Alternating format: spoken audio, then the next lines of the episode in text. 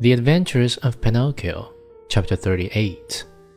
Tired of waiting, the assassins called to him mockingly. Goodbye till tomorrow. When we return in the morning, we hope you'll be polite enough to let us find you dead and gone and with your mouth wide open.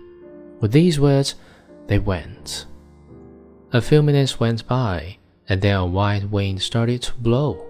As he shrieked and moaned, the poor little sufferer was blown to and fro like a hammer of a bell.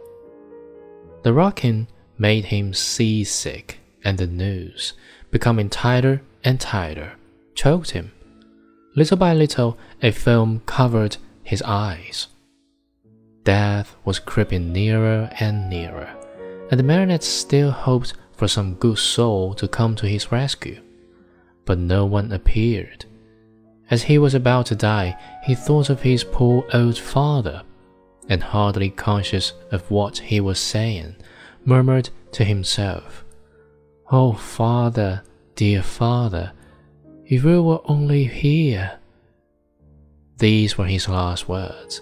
He closed his eyes, opened his mouth stretched out his legs, and hung there as if he were dead.